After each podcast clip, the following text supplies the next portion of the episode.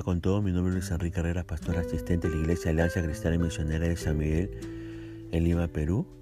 Vamos a ver la reflexión del día de hoy, viernes 6 de agosto del 2021. Vamos a estar reflexionando en el pasaje de Josué, capítulo 4, versos 15 al 24. Hemos querido titular este devocional Hijos y Milagros. Ayer terminamos con el versículo 14 que nos decía que los israelitas respetaron a Josué por el liderazgo que mostró al guiarlos a través del Jordán. Josué, al igual que Moisés, recibiría los elogios de Israel de generación en generación. Aunque en ese entonces Israel no era una gran nación, el prestigio que Josué adquirió por haber desempeñado su cargo de acuerdo con la voluntad de Dios le trajo mayor gloria que si hubiera sido el héroe de una potencia mundial. Hacer lo correcto, déjeme decirle, ante Dios es más valioso que buscar cómo volverse famoso. En los versículos 15 al 17 de este capítulo 4 de Josué, Dios le da algunas instrucciones a Josué y nuevamente Josué obedece estrictamente. Pero fíjese lo que dice el versículo 18. Las aguas del Jordán se volvieron a su lugar, corriendo como antes sobre todos sus bordes. Si algún derrumbe de tierra en los lados del Valle del Jordán produjo algún dique natural o eh, represó el agua, ese mismo dique se movió. Ahora, muchos milagros de Dios pueden ocurrir con alteraciones a las leyes naturales, pero eso no quita que son milagros para la persona o son milagros para las personas necesitadas. Se nos detalla también el tiempo exacto de este gran acontecimiento. Ahí en el versículo 9 dice que fue el día 10 del mes primero. Justamente 40 años menos 5 días desde que salieron de Egipto. Había dicho Dios en su ira que estarían vagando por el desierto durante 40 años y por fin los introdujo en Canaán cinco días antes de que se cumpliesen los 40 años. ¿Por qué lo hizo así Dios? Déjeme decirle que lo hizo así para mostrar cuán poco se agrada a Dios de castigar y cuán presto está a mostrar misericordia por las personas, por su pueblo. Así como lo escucha, Dios lo ordenó así a fin de que entrasen en Canaán cuatro días antes de la solemnidad anual de la Pascua. Y en el día preciso en que había de comenzar la preparación de la Pascua, ¿por qué? Porque deseaba que recordase bien su liberación de Egipto. Fíjese que los versículos 1 al 24 de este capítulo 4 eh, de Josué son repetición informativa y nos dicen que en Gilgal Josué erigió el monumento de doce piedras como conmemoración de ese día milagroso. Para las generaciones postreras serían señales de lo que Dios hizo con aquel pueblo.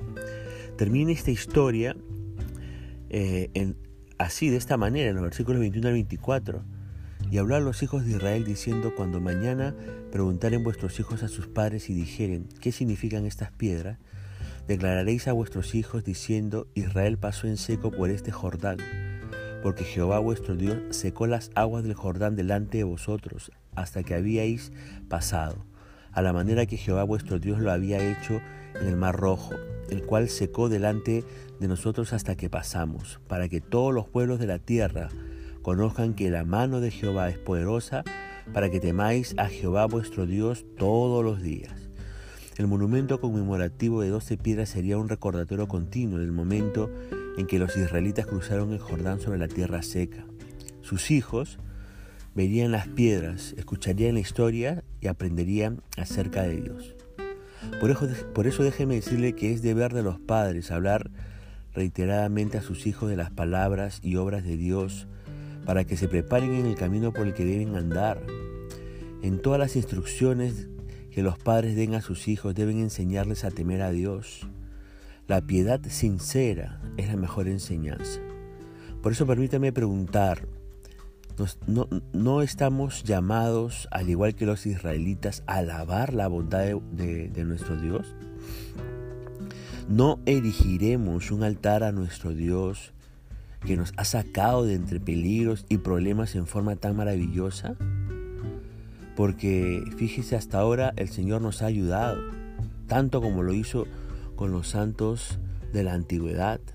Por eso le vuelvo a preguntar, ¿tiene usted tradiciones, vale decir, fechas o lugares especiales que les enseñen a sus hijos acerca de cómo Dios ha actuado en su vida? ¿Dedica tiempo para explicarles lo que Dios ha hecho por usted?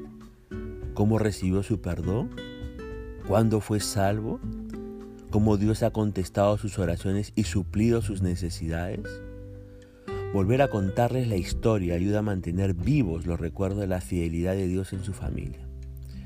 Pero este milagro tenía también otro propósito.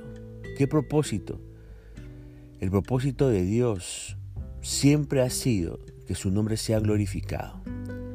Como todas sus obras tenían y tienen ese objetivo, no debe extrañarnos que Josué capítulo 4 verso 24 haga referencia a un testimonio visible por el mundo entero. Y aquí hay dos ideas que debemos considerar. Primero, el propósito principal de Dios es que su nombre sea glorificado, como ya les dije.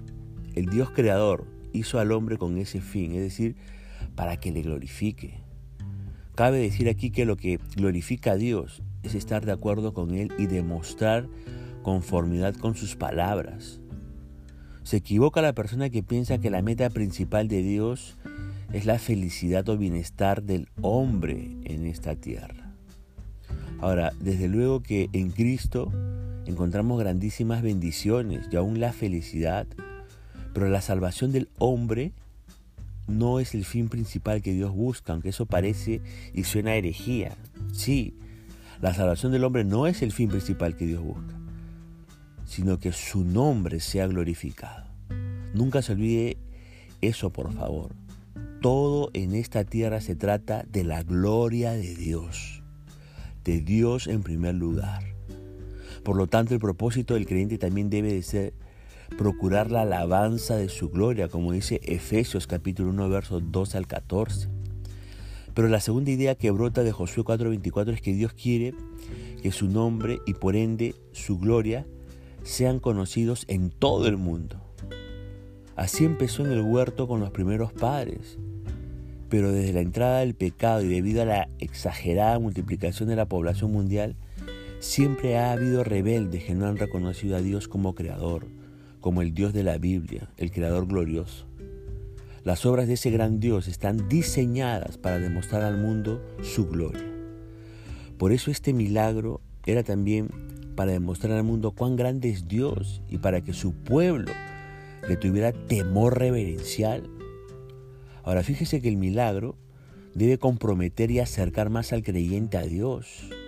Cuando un, creyente experimenta un milagro de Dios en su vida, ese, ese accionar de Dios tiene que hacer que el creyente se acerque y se consagre más al Señor. Mire, los milagros no son espectáculos masivos, no son actos de entretenimiento religioso, no son programas de, de, aunque usted no lo crea, no son programas de ocurrió así o al rojo vivo, no. Los milagros nos deben comprometer con Dios y nos deben comprometer con Dios todos los días. ¿Y sabe qué? El milagro de ayer me recuerda lo que Dios puede hacer hoy y puede hacer mañana. Por eso le pregunto, ¿necesita un milagro de parte de Dios en estos momentos? ¿Por qué no se lo pide hoy al Señor?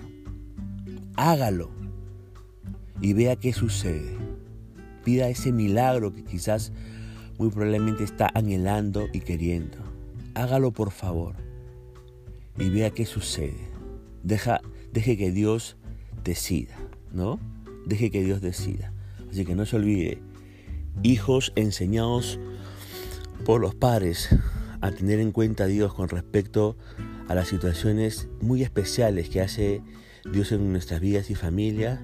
Y en segundo lugar, Dios hace estos milagros para la gloria de su santo nombre. Punto final para el devocional del día de hoy, deseando que la gracia y la misericordia del Señor siga extendiéndose en su vida. Conmigo será Dios mediante Hasta el día lunes. Que Dios le bendiga.